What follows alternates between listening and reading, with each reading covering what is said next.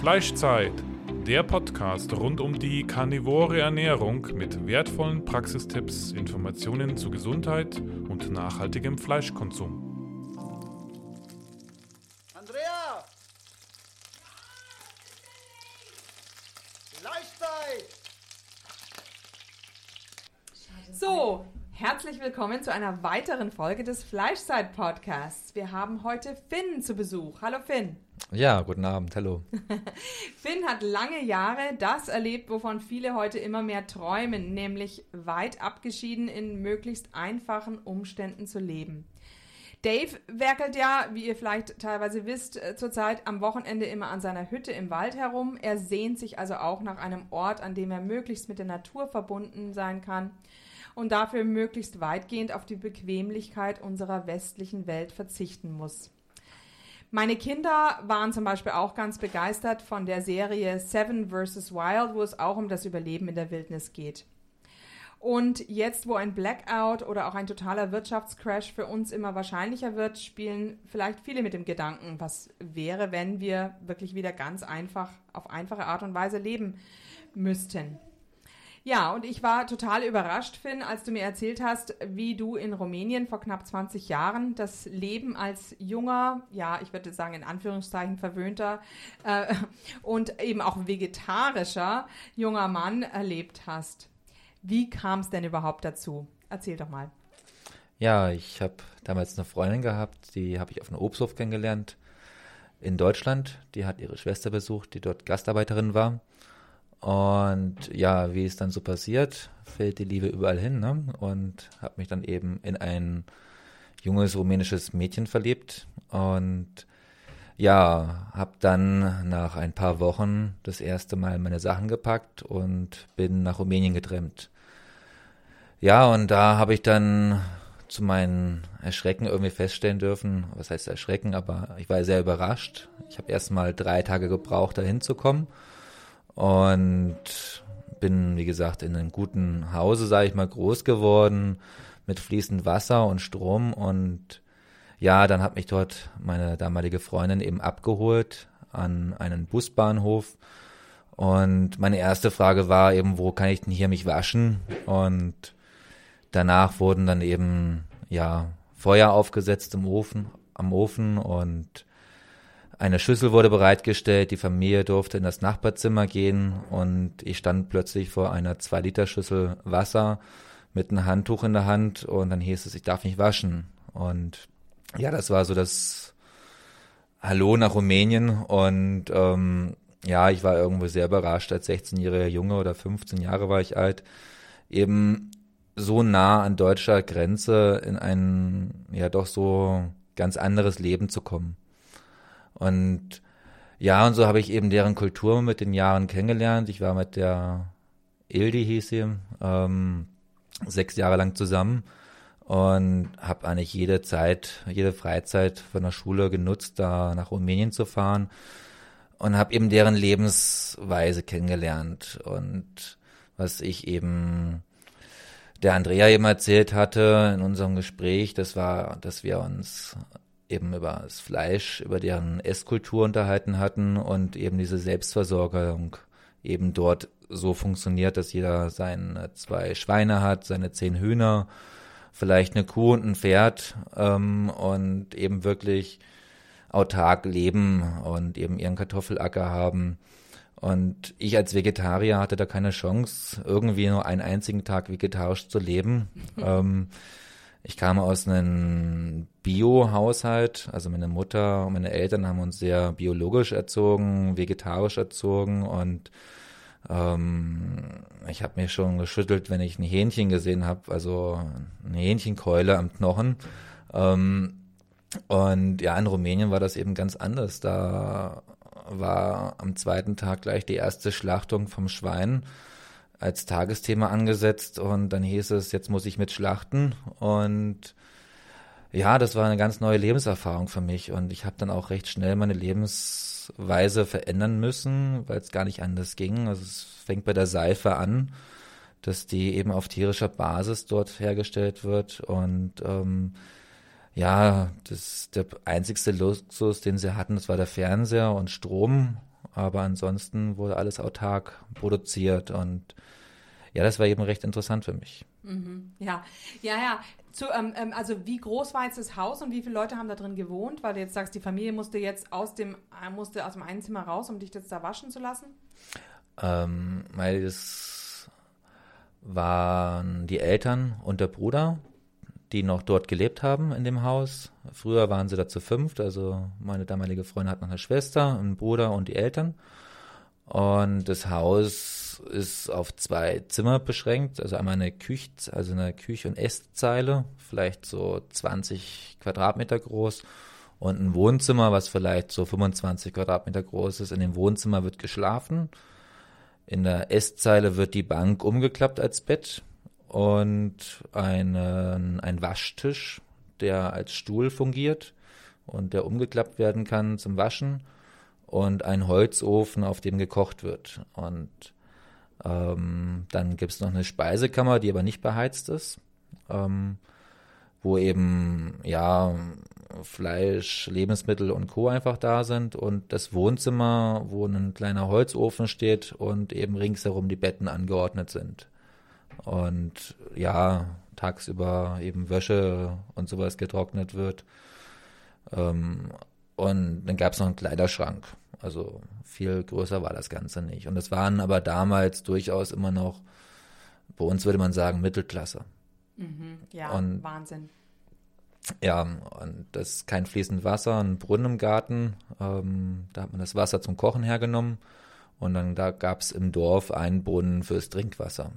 Und ja, Einnahmen gab es keine. Man hatte, jeder hatte ein bisschen Wald gehabt, ähm, seinen Garten. In der Regel hat so jeder seine 1000, 2000 Quadratmeter Garten gehabt, vielleicht noch irgendwo eine Wiese und eventuell, wie gesagt, eine Kuh. Ja, das sind so, das ist so der, der normale Standard, also deutscher ähm, Mittelstandard ist das bei denen, ne? Ja, ja. Ja, ja. Ähm, das Ganze hat ja damit begonnen gehabt, dass äh, ich glaube ich irgendwie, wir haben darüber geredet, ob wir uns irgendwann mal eine Kuh halten, wenn Fleisch nicht mehr erlaubt ist und so weiter. Und dann hast du gesagt, ja gut, in deinen Garten passt doch locker eine Kuh und ein paar Schweine und, und ein paar Hühner. Und da war ich total überrascht. Also weil die das eben dort hatten auf so kleinem Raum, gell? Ja, also zwei Schweine, die werden in der Box gehalten, ähm, werden, also jedes halbe Jahr wird ein Schwein geschlachtet. Also das Schwein ist in der Regel nur ein Jahr alt. Ähm, dann wird es geschlachtet. Ähm, und ja, die Hühner laufen im Garten frei herum. Das waren, ja, ja, ich glaube, bei denen waren das, ich habe die jetzt nie gezählt, aber vielleicht 20, 30 Hühner. Also doch eine ganze Menge. Mhm. Ja, und ähm, eine Kuh und ein Pferd hatten sie jetzt nicht. Ähm, eine Kuh hatten sie zwar, aber die war verpachtet an einen Almbauer, der dafür jeden Tag ein Liter Milch vor die Haustür gestellt hat. Und also die Kuh haben wir nie gesehen, sondern die war einfach irgendwo. Und dafür gab es, wie gesagt, ein Liter Milch. Und ein Pferd hatten sie nicht, da hatte der Schwager hatte ein Pferd und ähm, früher hatten sie wohl auch ein Pferd gehabt, aber mittlerweile brauchten die keine Kutsche mehr und ähm, deswegen gab es auch kein Pferd mehr. Und ja, das ist schon so, dass eben dieses Schwein wird geschlachtet, also jedes halbe Jahr wird ein Schwein geschlachtet, das eben, daraus wird eben Wurst gemacht, es wird zu, ich sage jetzt mal 95 Prozent recycelt. Ja. Ja, erzähl doch mal, wie diese Schweineschlachtung abgelaufen ist. Das hast du mir, glaube ich, auch relativ ausführlich letztes Mal erzählt. Du warst nämlich auch psychisch doch ganz schön, ähm, ähm, das war für dich psychisch nicht leicht. Ja, ist richtig. Es war irgendwie ein Schock für mich als Deutscher nach Rumänien da zu kommen und dann schlachten zu müssen. Es ist auch wirklich so, man wird indirekt genötigt dazu. Das ist eine Einladung. Das ist wie wenn ich auf eine Hochzeit eingeladen werden würde und mit der Braut tanzen soll und ablehnen würde. Und ähm, genauso ist es dort, dass wenn ich jetzt sage, ich schlachte aber nicht mit, das wäre ein Schlag ins Gesicht. Ähm, das ist eigentlich eine, eine große Ehre, quasi, wenn man mitschlachten darf. Und aber auch irgendwo wird es auch verlangt. Ne? Das ist so Tradition einfach. Als Gast soll man wirklich, kriegt man die ehrenvolle Aufgabe eben das Schwein eben auch zu stechen. Ne? Und das ist dann so, ja, sei doch froh, dass du darfst. Ne? Und ja, Die wissen wahrscheinlich gar nicht, dass es überhaupt Vegetarier gibt. ja, und das war für mich na klar sehr befremdlich irgendwie alles, dass ich jetzt dieses, ja, in meinen Augen na klar süße Schwein ähm, helfen soll zu schlachten. Und das Ganze wird dort immer morgens am Sonntags recht früh im Dunkeln, also um 5 Uhr, richtet man sich dafür her, bereitet alles vor, das Messer wird nochmal geschliffen, ähm, die Freunde kommen, den ersten Schnaps, also der erste Schnaps wird aufgetischt und ja, wenn dann morgens die Sonne aufgeht, dann geht man eben zum, zur Schweinebox, dann hat man ein Seil dabei, die werden als ähm, so eine Geigenschlaufe, wird dann um das Bein gewickelt oder gelegt und dann wird das Schwein rausgezogen und ähm, dann ist man meistens zu viert oder zu fünft und dann wird das Schwein durch diese Schlaufe umgeworfen, ähm, dass es eben hinfällt.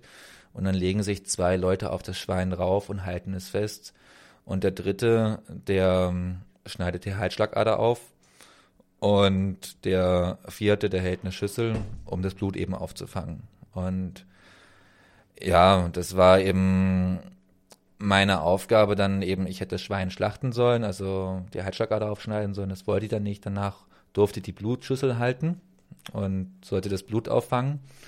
Und ähm, ja, das dauert recht lange, bis das Schwein dann wirklich auch gestorben ist. Das dauert so circa zwei bis fünf Minuten. Das ist ziemlich laut und quiekt.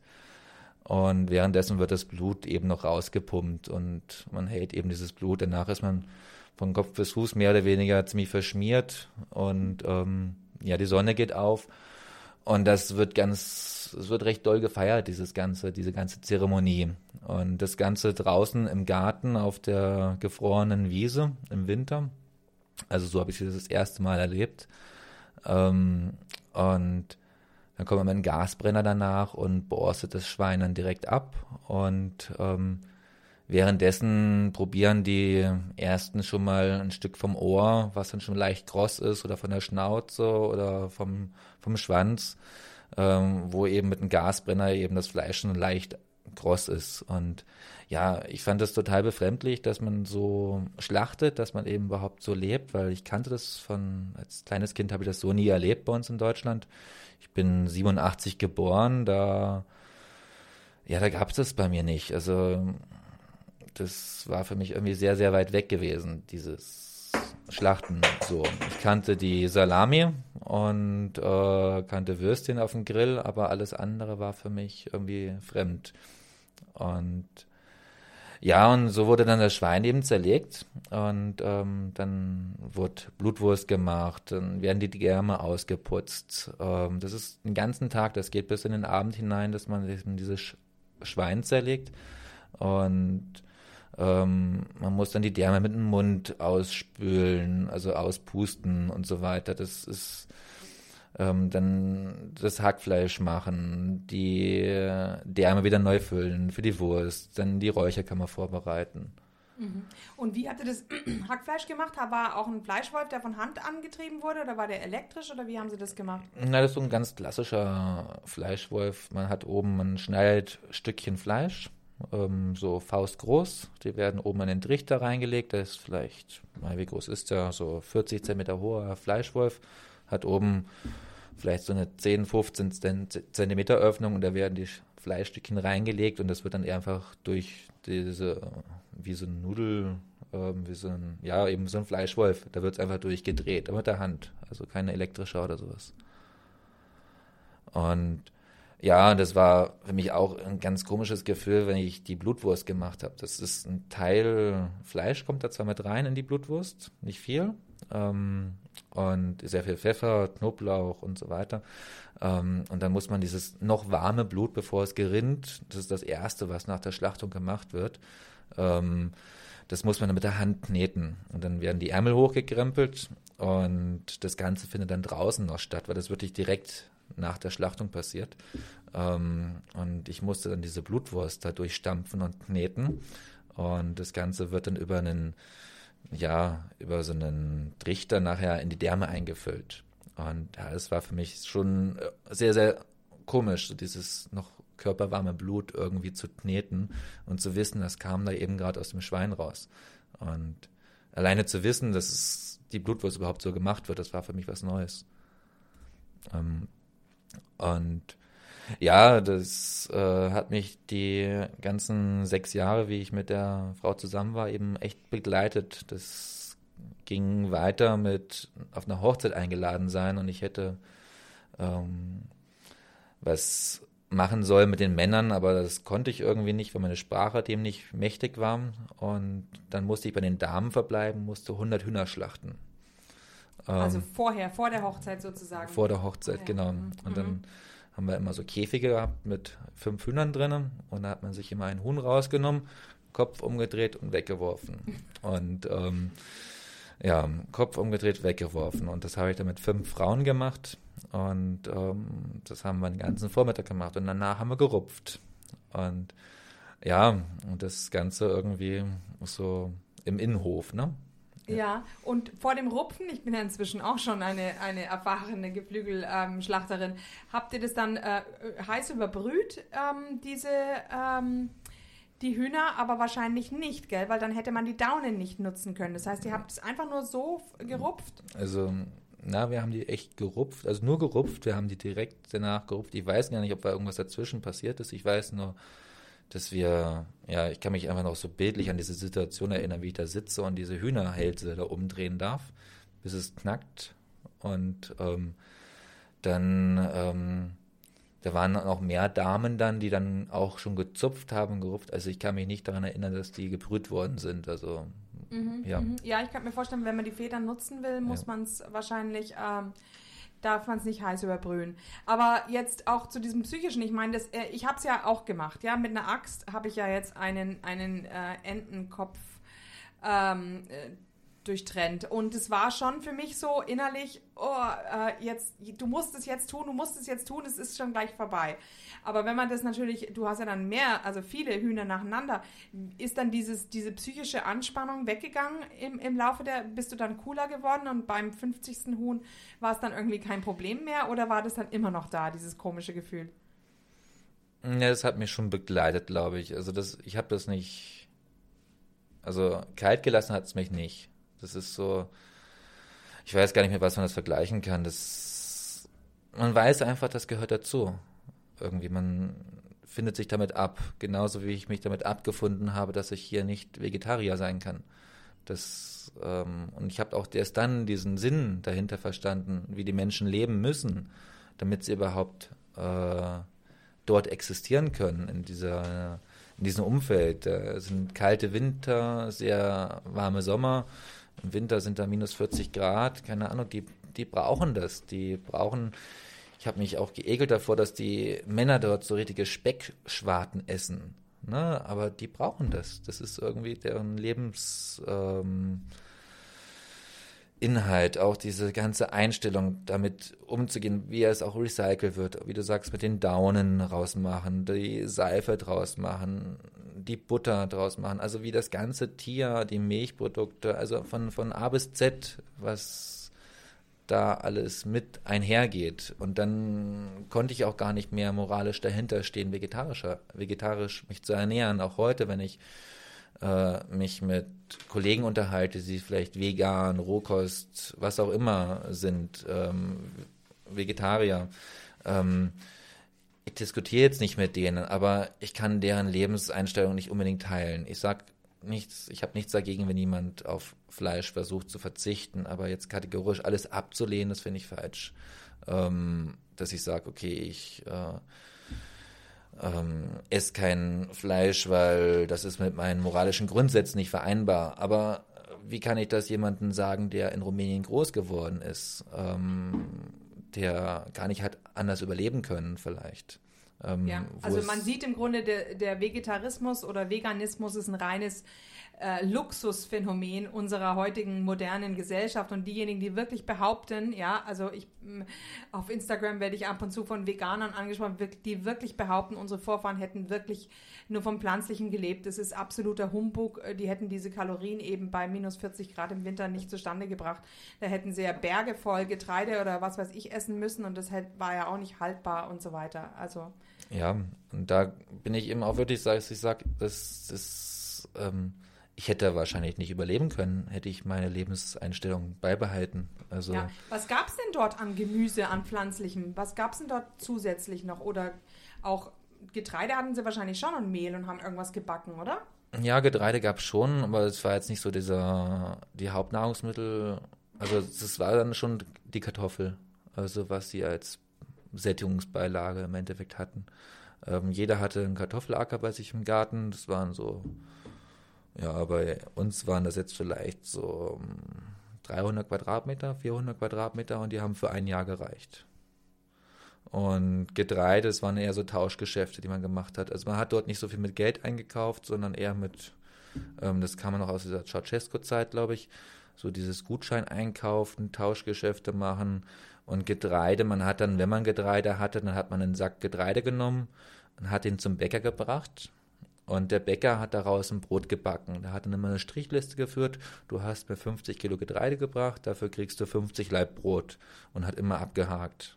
Und ähm, das war dann sozusagen das Tauschgeschäft, ähm, was man gemacht hat. Aber wie gesagt, Getreide gab es nicht so viel. Es gab Weißbrot, aber jetzt, dass man da jetzt irgendwie Reis oder sowas gegessen hat, das gab es dort nicht. Ja, Reis ist ja eigentlich äh, Ja. ein, ein sehr, ähm, wie sagt man, ein Gericht, was eben von weit her bei uns kommt. Das Ja. wird ja auch nirgends angebaut, außer in Italien, den Riso noch. Aber sonst gibt es ja keinen Reisanbau bei uns in der Gegend.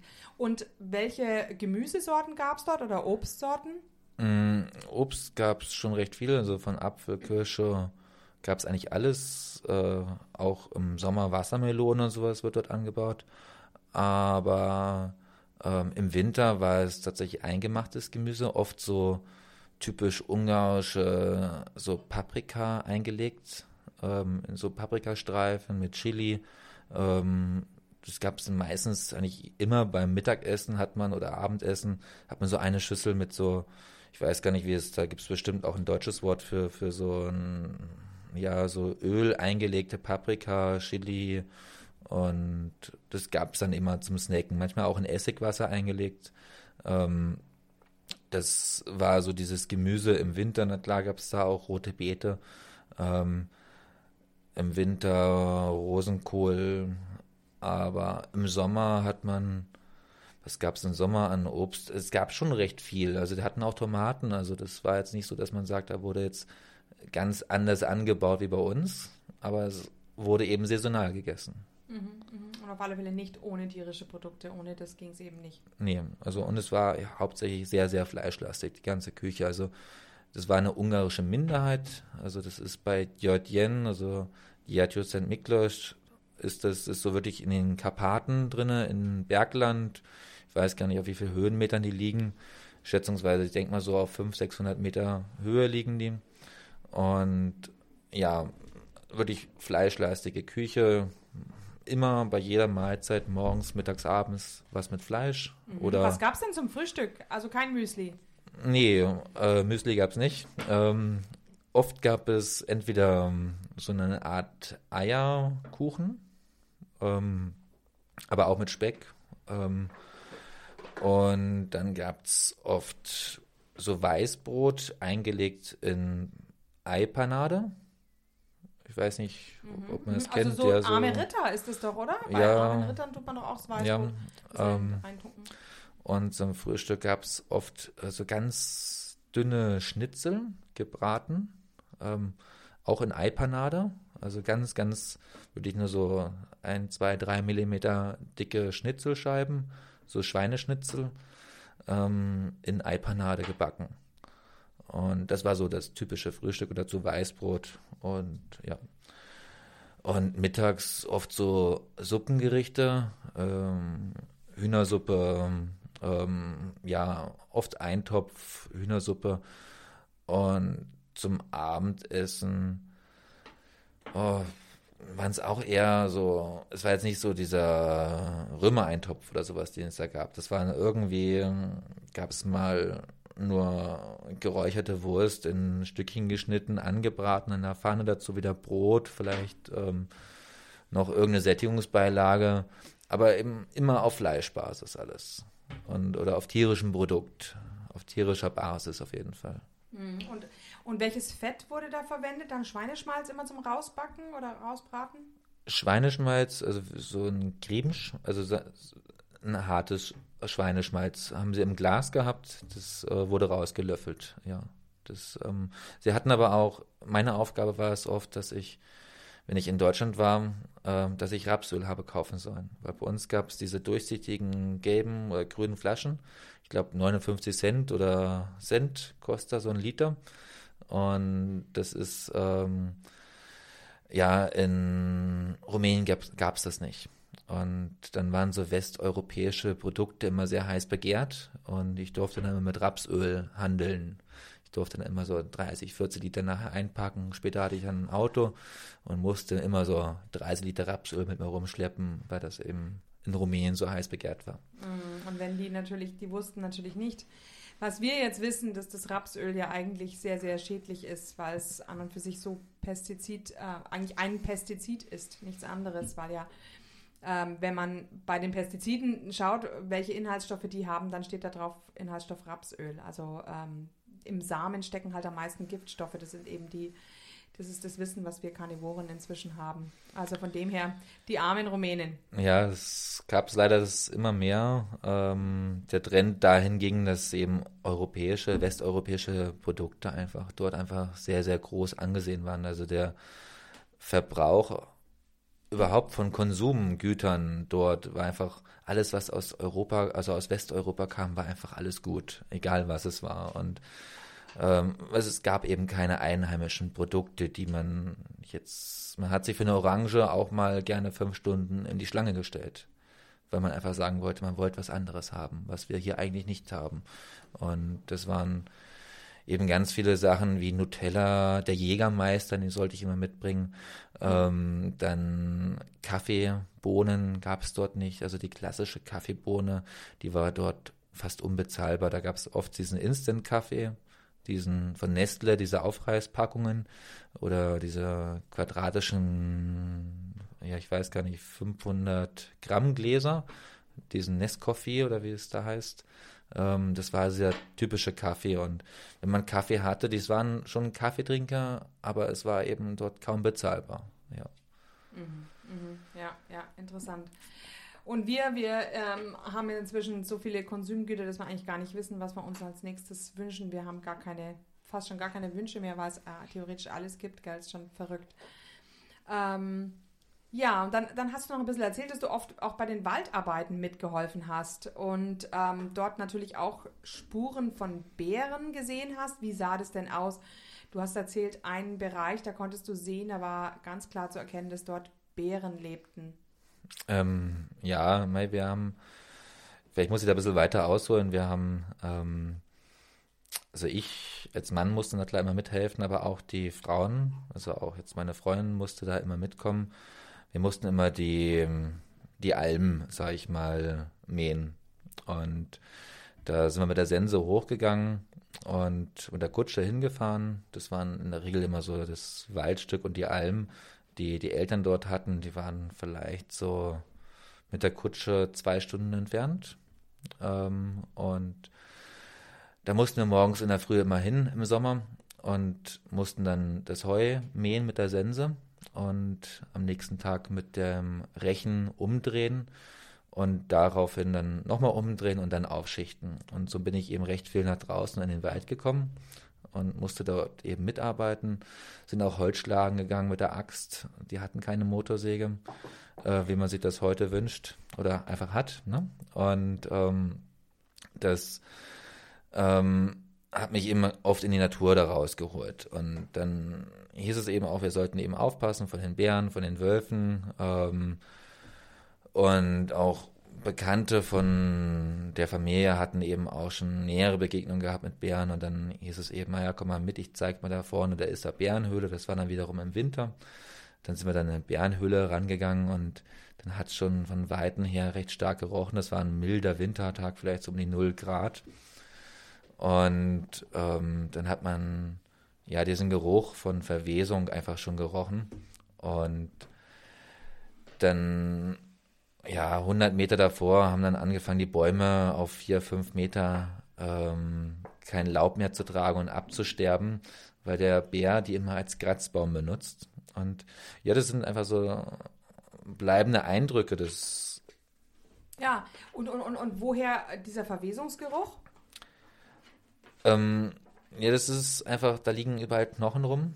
Das, ähm, man, ich weiß nicht, ist ein besonderer, ist vielleicht nicht so ein Verwesungsgeruch, wie man sich den von der toten Maus unterm Küchenschrank vielleicht kennt, sondern es ist einfach so eine, so eine gewisse, ähm, ja, ist jetzt nicht die verrottete Maus, sondern irgendwie dieses, man riecht diesen Tod von den Tieren, also die, die Knochen, das ist einfach ein ganz besonderer Geruch, den so ein Bärenbau da mit sich gebracht hat. Ich weiß auch nicht, ob es an der Jahreszeit lag, aber man hat es einfach so gespürt und es liegt auf gut Deutsch in der Luft dort, dieser, dieser Tod von den Tieren. Ne? Aber es ist schwierig, vielleicht das in Worte zu verpacken. Das ist, man muss es vielleicht einfach doch gesehen haben, ja. Mhm, mhm, ja. Und ihr habt doch auch irgendwann einen Hund verloren? Ähm, ja, es äh, wurde mein Hund ähm, von Wolf mitgenommen. Also der ist zwischen zwei, also wir haben eine, zwei Kutschen gehabt, mit denen wir in den Wald gefahren sind. Und ähm, dann hat ein Wolf, ist zwischen den beiden Kutschen durchgelaufen und da war ein kleiner Hund von uns. Den hat der Wolf mitgenommen. Ja. Mhm. Also. Das, man sieht, äh, ja, Friede, Friede, Freude, Eierkuchen ist es dann nicht in der, in der Natur. Und vor allem, du warst wahrscheinlich froh, im Winter bei der Bärenhöhle zu sein, als die Bären alle schön geschlafen haben. Ja, wobei auch da war eben ein milder Wintertag. Da hieß es schon, wir sollen leise sein, weil die schlafen da nicht gut, wenn es mild draußen ist. Und ähm, ja, man bewegt sich da schon vorsichtig. Ne? Das ist nicht ohne Angst. Hättet ihr irgendwas gehabt, um euch zu verteidigen? Nee, jetzt in dem Falle nicht, nein. Aber ähm, nee, wir hatten nichts dabei. Aber ich habe den vertraut, den, den Einheimischen, sei es mal so. Ne? Die waren ja auch nicht zum ersten Mal, die kannten ja schon den Weg. Ja. Und wozu wurde das Heu genutzt, genutzt wenn sie ja selber keine Kühe hatten? Ähm, das wurde entweder verkauft ähm, wurde, also wir hatten ja, ne, die hatten ja die Kuh. Ich weiß auch nicht, ob es da einen Vertrag quasi mit den Almbesitzer gab, dass man dem quasi im Winter versorgen musste, seine eigene Kuh. Sie hatten keinen eigenen Kuhstall mehr und die hatten eben nur diese eine Kuh, damit eben die Milch vor die Haustür gestellt wird oder dass man eben das Recht hat, diese Milch zu kriegen.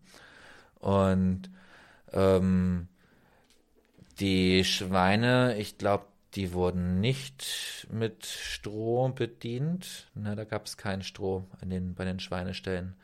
Ähm, und mal bei den Hühnern, da wurde schon mal ein bisschen Stroh gelegt, aber jetzt auch nicht so, dass man jetzt dafür äh, Heuwagen, also voll Stroh braucht oder Heu braucht. Ähm, ich denke schon, dass es eher verkauft worden ist und dass der äh, Vater von meiner Ex-Freundin eben dieses Heu einfach ähm, vertauscht hat. Mhm, ja, im Tauschgeschäft gegen irgendwas anderes ja. dann. Mhm. Du hattest auch erzählt, dass du irgendwie auf, ein, auf der Hochzeit eben dann irgendwie dazu aufgefordert wurdest, etwas zu essen, ähm, was dich dann so sehr geekelt hat. Was war das denn nochmal?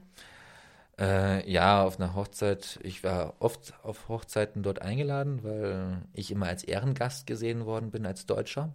Ähm, ich war also überall immer herzlich willkommen und überall wurde mir immer gleich groß aufgetischt, auch wenn ich gar nicht wollte. Und ähm, so kam ich auch in den Genuss von vielen Traditionen, die man sich hätte vielleicht auch nicht kennenlernen wollen. Aber unter anderem eben war ich mal als Ehrengast auf einer Hochzeit geladen und dann saß ich auch wirklich in der Nähe der Braut auf so einem Ehrentisch. Also man muss dazu wissen, in Rumänien haben so Hochzeiten so einen Standard wie in der Türkei. Also mindestens so 500 bis 1000 Gäste sind geladen.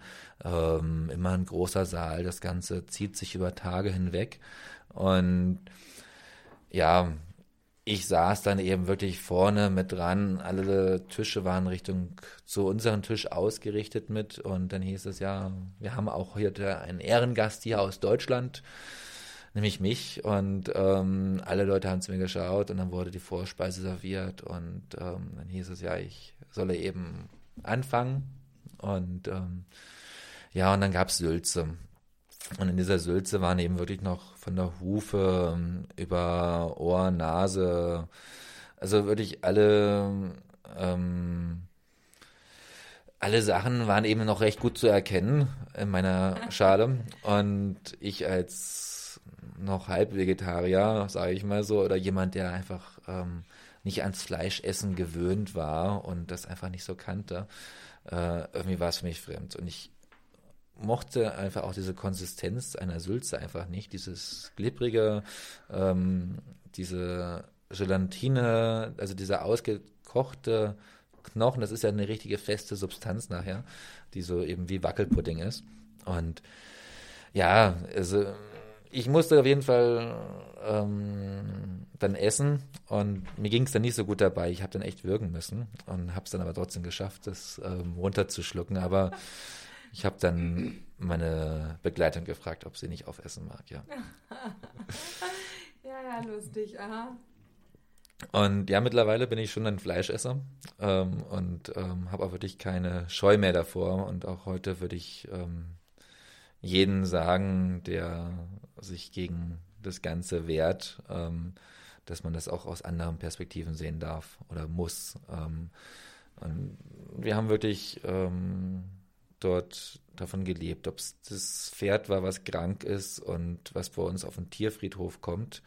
Ähm, das wurde wirklich auch dort noch geschlachtet. Ähm, die Kuh, die vielleicht nicht mehr genügend Milch gebracht hat, ähm, dass man da einfach sagt, okay, auch wenn das Fleisch nicht mehr das allerbeste ist, aber wir machen trotzdem noch das Beste daraus. Und ähm, solche Sachen werden hier auch ganz vergessen, dass man einfach sagt, es ist auch irgendwann vielleicht ein Ende in Sicht und ähm, es muss ja nicht unbedingt immer das Kalbsfilet sein. Ähm, es kann ja auch mal die alte Kuh sein, die einfach ausgedient hat und wenn ich daraus eine gute Suppe kochen kann, ist doch auch noch was Feines. Genau, also im Grunde Nachhaltigkeit, ne? absolute Nachhaltigkeit. Du hast auch gesagt, sie hatten kaum Müll eigentlich, den sie produziert haben. Und es gab keine Müllabfuhr. Ja. Also ja, das ist einfach ähm, dort, ähm, ja, das ist nachhaltiges Leben. Und na klar, die haben alle nach diesem westeuropäischen Leben gelächzt. Also jeder hat davon geträumt. Ja, auch meine damalige Freundin, die war so froh, dass sie mich quasi kennengelernt hat, der ihr das, diesen Weg in das goldene Westeuropa quasi bescheren konnte.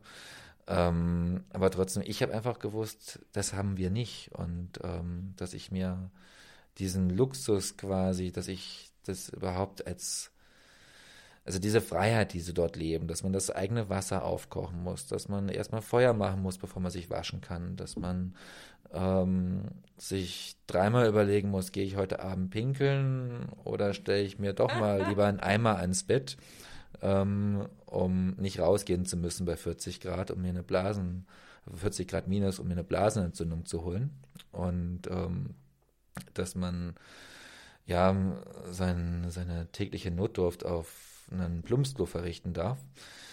Ähm, all diese, dieses Luxusleben, was wir hier genießen, auf der einen Seite habe ich auch, äh, vermisse ich jetzt das Leben, was die dort geführt haben, jetzt meinen heutigen Alltag. Also wir sind ja auch äh, gut behütet jetzt in Deutschland und haben alles, aber trotzdem denke ich oft daran, wie schön es doch wäre, wenn ich jetzt eine kleine Hütte in Rumänien hätte, irgendwo in den Karpaten und einfach autark leben könnte.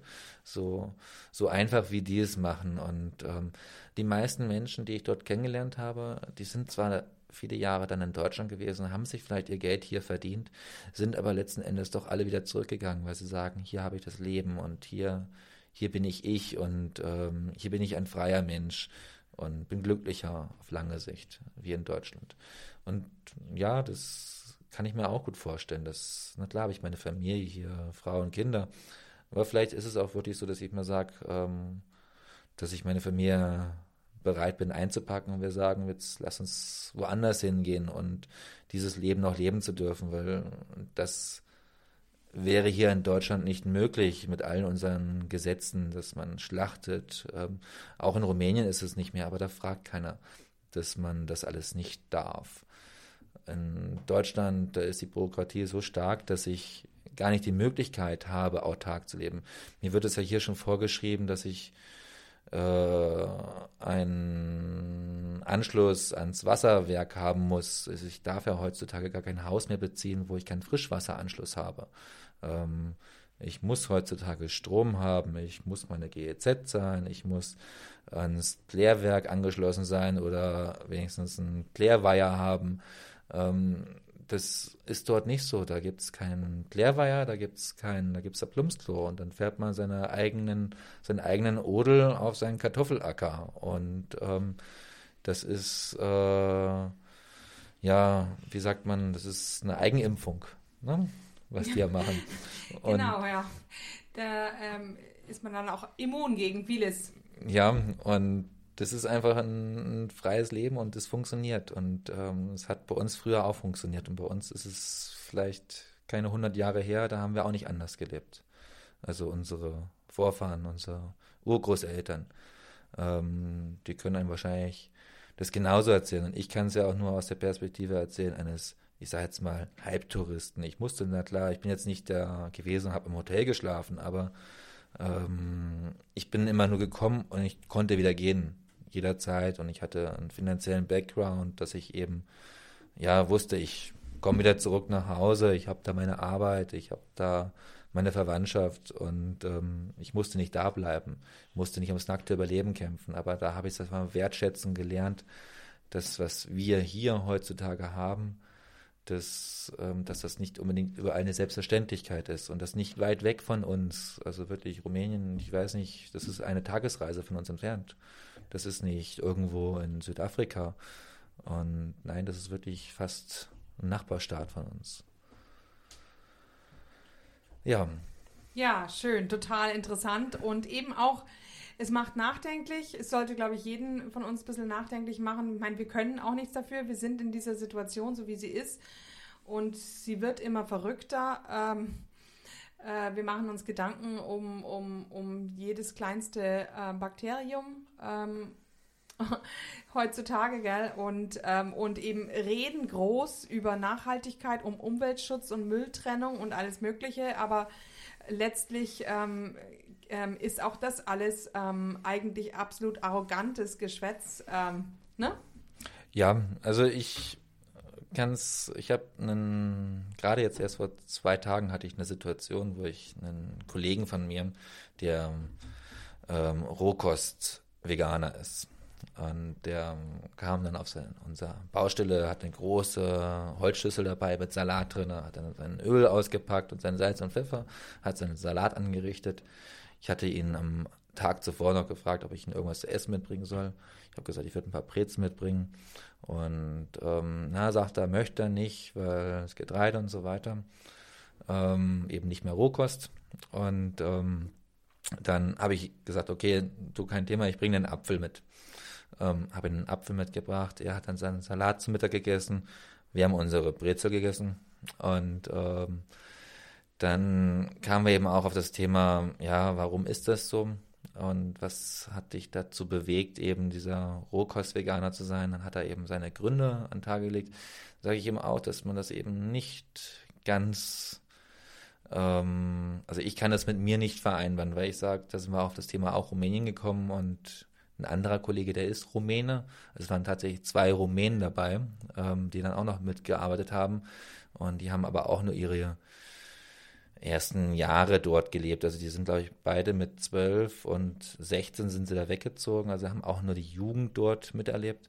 Und die haben auch gesagt, dass ähm, es würde dort nicht funktionieren, dass man eben einen solchen Lebensstil lebt, wie das heutzutage hier in Deutschland fast modern scheint zu sein. Also dieses vegetarisch, Rohkost, Veganer. Da gibt es ja auch viele Extreme, in, also welche Ernährungsrichtungen man sich da bewegen kann. Ich finde es gut, wenn man bewusst ist. Ähm, aber dass man eben sagt, okay, man verpönt jetzt diese Lebensart und Weise, wenn man nicht weiß, was überhaupt dahinter steckt. Das ist eben dieser, dieser Frevel, den ich dahinter sehe, wo ich einfach sage, du darfst das nicht ähm, ablehnen kategorisch und sagen, das ist, äh, ist eine Schandtat, was man da tut, sondern man muss einfach auch wirklich respektieren, was steckt alles dahinter. Es ist auch eine Art Kultur. Ähm, ich sage ja auch nicht, der Jude, der soll an unseren Gott glauben, weil ja, ich das nicht gut heiße, sondern das ist genauso mit einem Fleischgenuss, dass der Rumänier auch nicht anders kann, sondern er ist da reingeboren, der, der lebt damit und ähm, dass es auf einer Grundlage der Existenz gebaut ist. Aber es ist auch schwierig, irgendwo darüber ja, zu urteilen, dass man da jetzt sagt, das eine ist richtig, das andere ist falsch. Und für mich habe ich einfach nur gemerkt, dass es eben gut ist, wenn man sowas auch mal erleben kann und darf.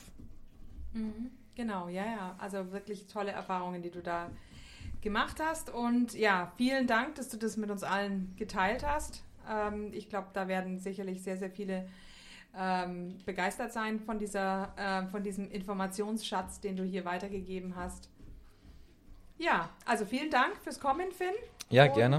Genau. Dann sage ich Dankeschön, dass ich kommen durfte hier. Und ähm, ich denke mal, es gibt noch viele Dinge, die man, die ich jetzt nicht gesagt habe, weil ich sie vergessen habe. Und ähm, wahrscheinlich werde ich dir morgen erzählen, hätte ich mal das, das erzählt oder jenes erzählt. Aber ähm, ja, freut mich, dass ich da vielleicht anderen Leuten auch ein bisschen Gedankengrundlage geben kann. Genau, ja, vielen Dank. Also, ja. danke. Ne? Okay, und bis zum nächsten Mal, liebe Zuhörer. Tschüss. Und hier unser Haftungsausschluss. Alle Inhalte im Podcast werden von uns mit größter Sorgfalt recherchiert und publiziert. Dennoch übernehmen wir keine Haftung für die Richtigkeit, Vollständigkeit oder Aktualität der Informationen. Sie stellen unsere persönliche, subjektive Meinung dar und ersetzen auch keine medizinische Diagnose oder ärztliche Beratung. Dasselbe gilt für unsere Gäste. Konsultieren Sie bei Fragen oder Beschwerden immer Ihren behandelnden Arzt.